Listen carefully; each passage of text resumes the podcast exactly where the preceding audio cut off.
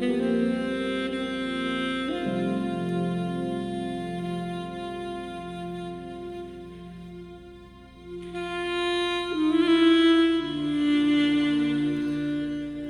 ¿qué tal? Muy buenos días. Dios les bendiga a todos y a todas en esta bendita y hermosa mañana.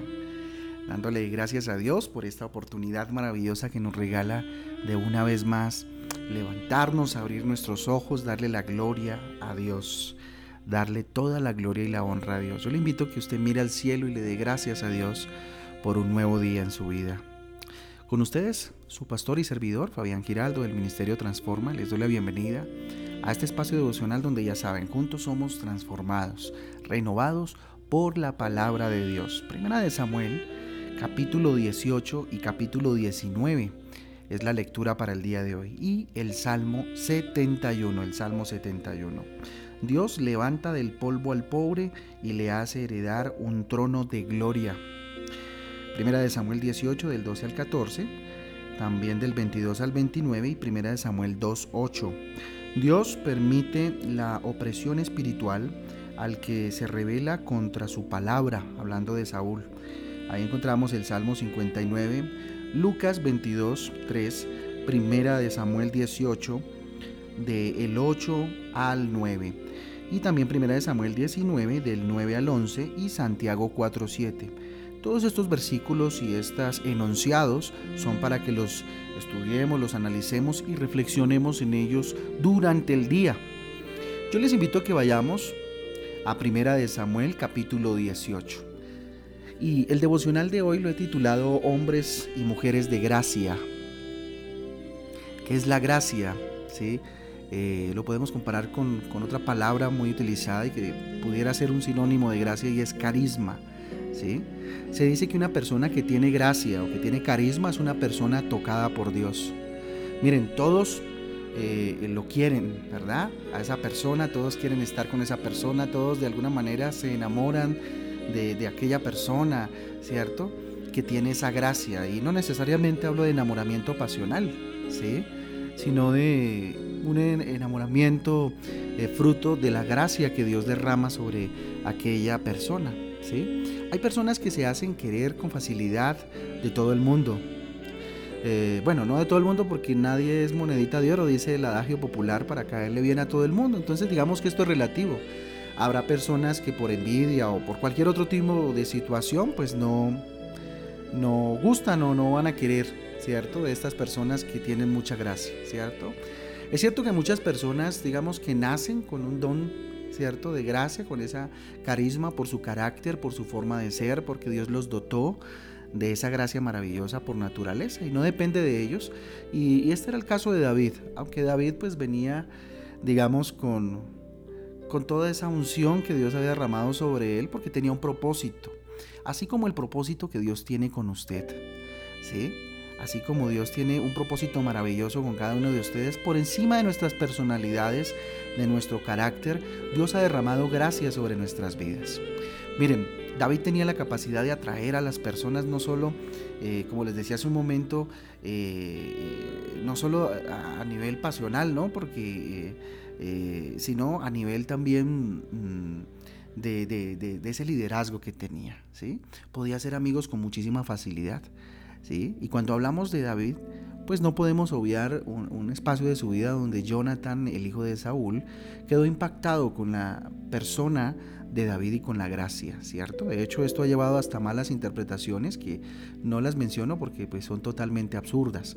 El versículo 1 de Samuel, eh, de primera de Samuel 18 dice, aconteció que cuando eh, él hubo acabado de hablar con Saúl, eh, o sea David, el alma de Jonathan quedó ligada con la de David y, amó eh, y, lo amó Jonathan como a sí mismo, ¿cierto? Se empezó a gestar un cariño y un amor de hermandad eh, increíble, ¿cierto? Y dice que lo amó más que a sí mismo, refiriéndose un poco a, esa, a ese tipo de amor que Jesús nos habla, ¿cierto? Que amemos a nuestro prójimo como a sí mismos. Hay otras personas que no son tan carismáticos, que no pues gozan de la gracia de Dios, pero digamos que por carácter eh, no son tan carismáticos, ¿cierto? Por naturaleza. Ahora, ¿cómo conseguirlo a partir de la presencia de Dios en nuestras vidas? ¿Sí? ¿Cómo potenciar de alguna manera o permitir que el Espíritu Santo se haga evidente en nuestras vidas a través de la gracia, ¿cierto? cómo hacer que esa gracia de Dios se, como lo decía hace un momento, se potencialice y, digamos que a través de nuestras vidas podamos irradiar al Dios de amor, al Dios benevolente, al Dios misericordioso y todos los atributos de Dios eh, sean evidentes en nuestra vida, sea nuestro carácter eh, muy extrovertido como también muy introvertido, porque no importa el carácter, la manifestación de Dios es poderosa y lo hace en medio de cualquier, de cualquier cosa, ¿cierto? Entonces, en el versículo 37, mm, devolvámonos un poco al capítulo 17, que ayer mi esposa lo trató en, en, las horas de la tarde. Eh, dice lo siguiente, primera de Samuel, capítulo 17, versículo 37. Añadió David, Jehová, que me ha librado de las garras del león y de las garras del oso, él también me librará de la mano de este filisteo. Y dijo Saúl a David, ve y Jehová esté contigo.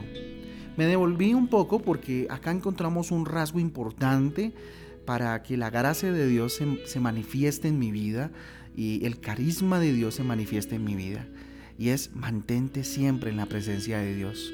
Qué importante es mantenernos constantemente en la presencia de Dios para que esa presencia haga que eh, eh, todo lo que eh, toquemos, ¿cierto? Lugar que toquemos sea bendito, lugar que vayamos, generemos gracia delante de Dios, ¿sí? Delante de Dios y delante de los hombres también, ¿sí? Delante de los demás. Es su espíritu definitivamente el que nos da la gracia delante de los demás, ¿sí? No hay otra herramienta, no hay otro...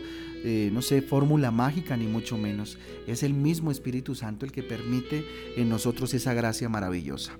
Pero entonces ahora sí pasemos al capítulo 18, pero vamos al versículo 5.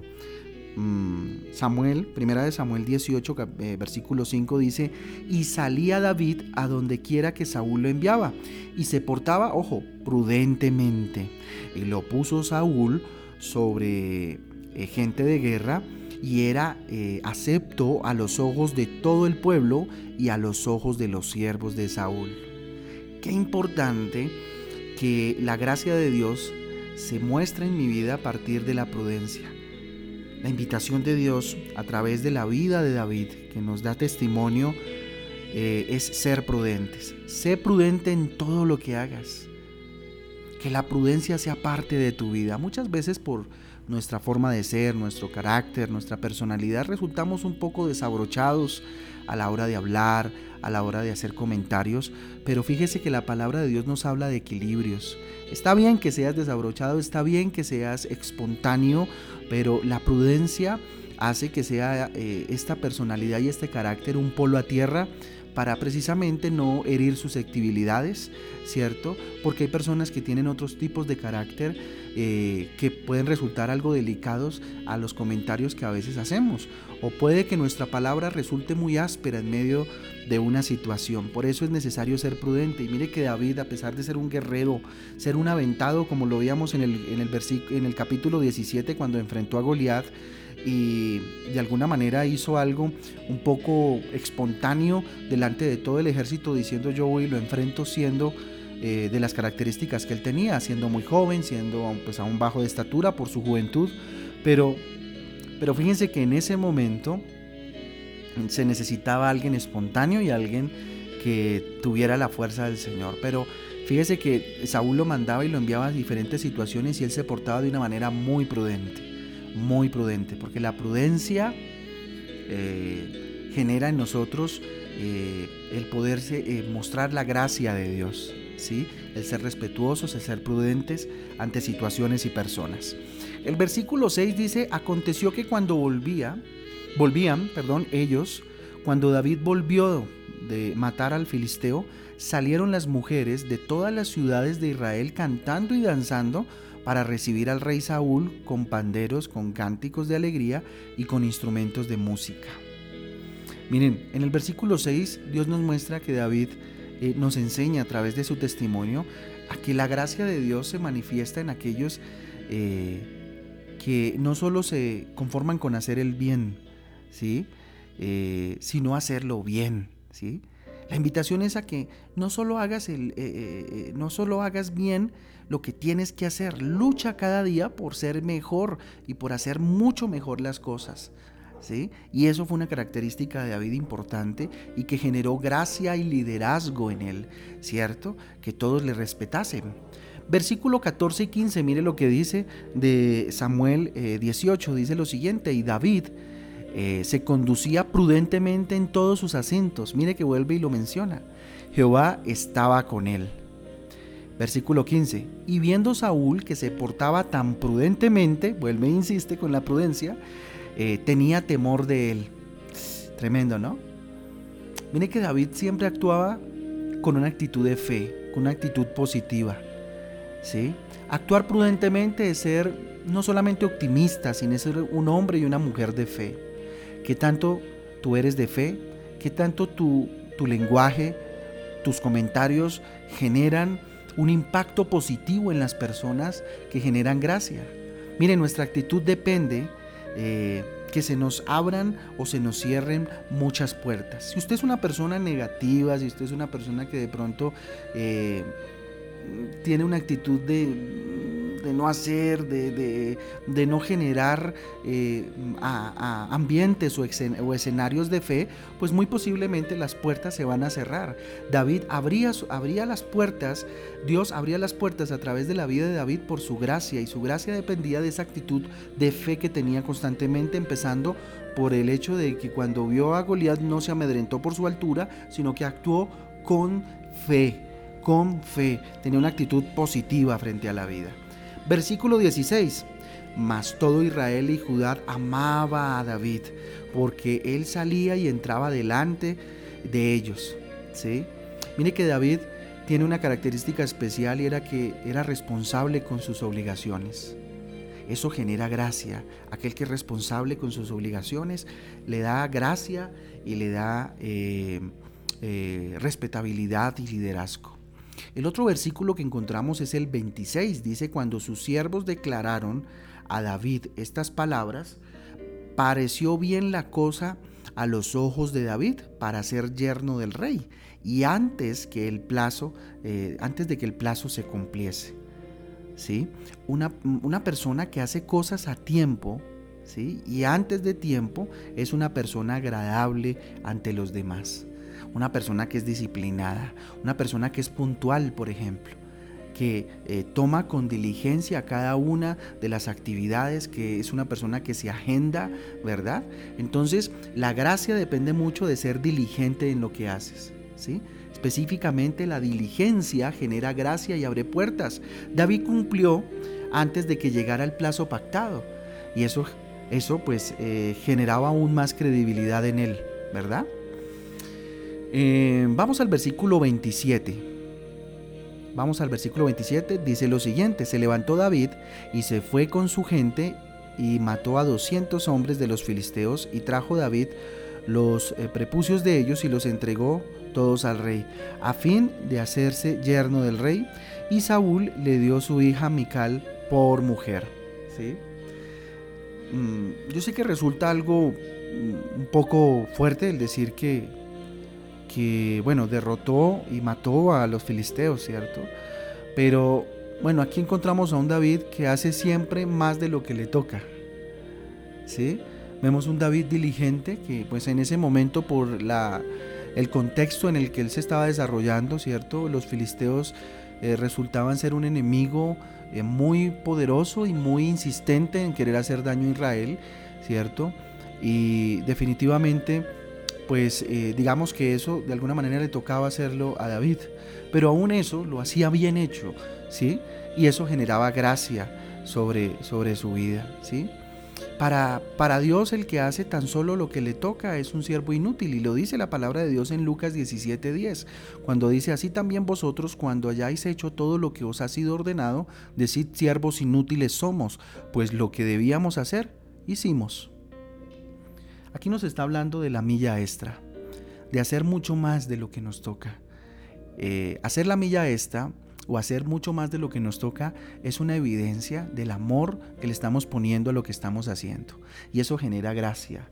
Inclusive eh, en, ámbitos como en lo laboral, ¿sí? en ámbitos como inclusive en lo matrimonial, ¿cierto? Cuando queremos hacer algo especial para nuestro cónyuge, hacerlo más allá de lo que nos toca hacerlo.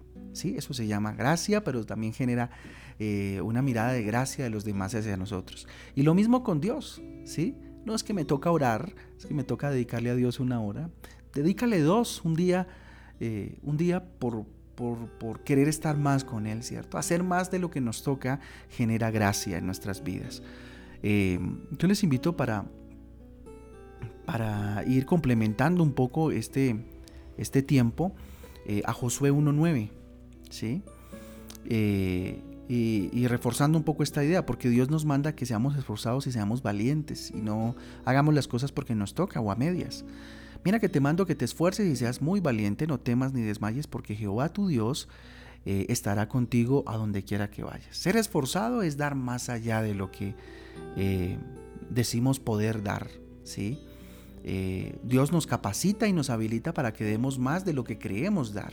Por eso es necesario creer que con Dios somos capaces de hacer mucho más de lo que podemos creer hacer. Otra cosa importante a tener en cuenta es que es necesario tener seguridad en lo que haces y dices. ¿sí? Tener seguridad en lo que estás haciendo. Una persona insegura genera desconfianza y no genera gracia. Sea amable eh, con todo el mundo no hagas acepción de personas, di buenos días, di buenas tardes, di por favor, di gracias. Eso es ser prudente, eso es ser sabio, eso es ser eso es tener gracia, ¿cierto? Eso es generar carisma, ¿sí? El ser amable, el pedir el favor, el dar las gracias, ¿sí? El anteponer la palabra amable ante un servicio del otro. Sonríe siempre. Una persona sonriente es agradable, inspira confianza, ¿sí? Modula tu voz, eso es importante, ¿sí? En primera instancia será un poco intencional, pero después eh, eh, va a generarse digamos, eh, una disciplina en ese sentido y ya la reacción va a ser esa va a ser muy natural, ¿sí? Que no sea tan temerosa, pero tampoco tan impositiva, ¿sí? O tan prepotente tal vez a veces, ¿cierto? Ten siempre una palabra agradable para los demás. No grites, no hables tan fuerte, ¿cierto? En la, medida en que no sea necesario ser enfático, eh, eh, la medida de la voz también genera un impacto en los demás. ¿Sí? Y inclusive en la oración, cuando clamamos a Dios. Cuida tu imagen personal. Mira qué importante es generar carisma y gracia frente al mundo, ¿cierto? Si soy un representante de Dios, es importante nuestro cuidado personal. La apariencia personal determina en gran manera el ser aprobado o rechazado de alguna manera, ¿cierto? Aunque no es determinante, ¿sí? Pero mm, sí es importante la imagen personal porque representamos a un Dios poderoso y fuerte. Eh, el ser agradable para muchas personas va a originar que otros eh, pues no te quieran, ¿no? Eso, eso es eh, innegable, ¿sí? Por envidia o por maldad. Nunca dejes que, que, que los que no te quieren cambien tu manera de ser o determinen tu manera de ser. En el versículo 8 y 9 de este capítulo 18 de Primera de Samuel dice, y se enojó Saúl en gran manera y le desagradó este dicho y dijo a David, dieron diez miles, eh, dieron, perdón, eh, y dijo a David, dieron diez miles y a mí miles, no le falta más que el reino. Y desde aquel día Saúl no miró con buenos ojos a David, sintió envidia en su corazón, dañó su corazón. ¿Sí? Muchas veces el carisma o la gracia que Dios pone en nosotros genera cierta incomodidad en algunos. Y créanme que eso se va a dar. Pero ¿cuál es nuestra, nuestra mm, misión en ese caso? Ser amables y seguir amando a aquellos que no nos aman, porque de eso se trata. Miren, la gracia eh, en una persona determina que pueda lograr eh, el éxito y la bendición que Dios quiere y el propósito eh, en cualquier cosa que, Dios, que Dios quiera darle, ¿cierto? O el éxito en cualquier cosa que emprenda. La invitación es a ser siempre amable, proyectar amor, el amor que recibimos de Dios en forma en la forma de hablar, en la forma de sonreír, en la forma de mirar, aún en medio de las dificultades y circunstancias que estemos viviendo, como la que hoy estamos viviendo. Nuestra actitud hace que seamos agradables o desagradables para los demás. ¿Sí? Sea un hombre, una mujer de fe constantemente, que inspire eh, optimismo constantemente, ¿cierto? Que sea una persona positiva constantemente hace que se abran puertas. Hay personas que no son mm, tan bonitas físicamente, ¿cierto? Pero su forma de ser los hace ver hermosos, ¿sí? Porque definitivamente la presencia de Dios hermosea el rostro y la gracia de Dios hermosea nuestro rostro. Yo les invito a que oremos en ese sentido, le entreguemos este tiempo a Dios, hagamos una oración muy corta y pidámosle a Dios que se quede con nosotros en este día. Papá, te damos gracias, Señor. Gracias por la gracia que es derramado sobre nuestras vidas a través del acto de amor de Jesucristo en la cruz. Gracias porque Jesús es el mayor ejemplo que tenemos de gracia y David resulta también un testimonio muy interesante en ese sentido. Dígale, Señor, enséñame, papá, a estar siempre en tu presencia y proyectar tu presencia en todo lo que hablo, en todo lo que digo y en todo lo que hago, papá. Ayúdame a ser prudente, aún en medio de las situaciones donde, bendito Dios, se ponga a prueba, Señor, esa prudencia en mi vida. Quiero ser una persona prudente, Padre Celestial, que maneje las situaciones, bendito Dios, de una manera equilibrada y sabia, bendito Padre. Dios, enséñame a ser el mejor, papito Dios, a luchar por siempre ser el mejor, a tener una actitud, Señor, de fe constantemente, optimista, Señor. Eh, bendito Dios, con una credibilidad en ti, Señor, y una confianza y una seguridad en ti de que todo va a salir bien porque tú eres mi Señor. Papito Dios, enséñame a ser responsable con mis obligaciones y compromisos, Papito Dios. Que conserve siempre la humildad sin caer, bendito Dios, en demeritarme y menospreciarme, Dios, sino, bendito Dios, siempre ser humilde como David lo fue, bendito Dios. Cuando preguntó quién soy yo, o qué es mi vida, o la familia de mi padre en Israel para que yo sea el yerno del rey, cuando le ofrecieron la, la hija del rey, Señor. Eso es humildad. Enséñame a ser humilde, papá, a ser diligente en lo que hago, bendito Dios, a cumplir y a llegar, bendito Dios, en el, en el plazo determinado, a ser puntual, papito Dios, a tener disciplina en mi agenda, papá. Dígale, aquí estoy, bendito Dios, para que me enseñes a ser esforzado, a ser valiente, a no ser un siervo inútil que solo hace lo que le toca, sino que va más allá, Señor, de lo que has pedido. Dígale, aquí estoy, Señor, pido tu bendición, enséñame, bendito Dios, a proyectar lo que tú haces en mí, Señor, la gracia que es derramado sobre mi vida, bendito Dios, y ser una persona que te represente dignamente, papito Dios. Te lo pedimos en esta bendita y hermosa mañana, en el nombre de Jesús y por el poder del Espíritu Santo de Dios. Amén y amén. Muy bien, familia Transforma. Qué rico es estar en la presencia de Dios y saber que en la palabra de Dios encontramos lo que necesitamos. Por lo demás les mando un abrazo fuerte, Dios me les bendiga. Hoy a las 6 de la tarde los espero en Transforma en Casa. Un abrazo, Dios me les guarde.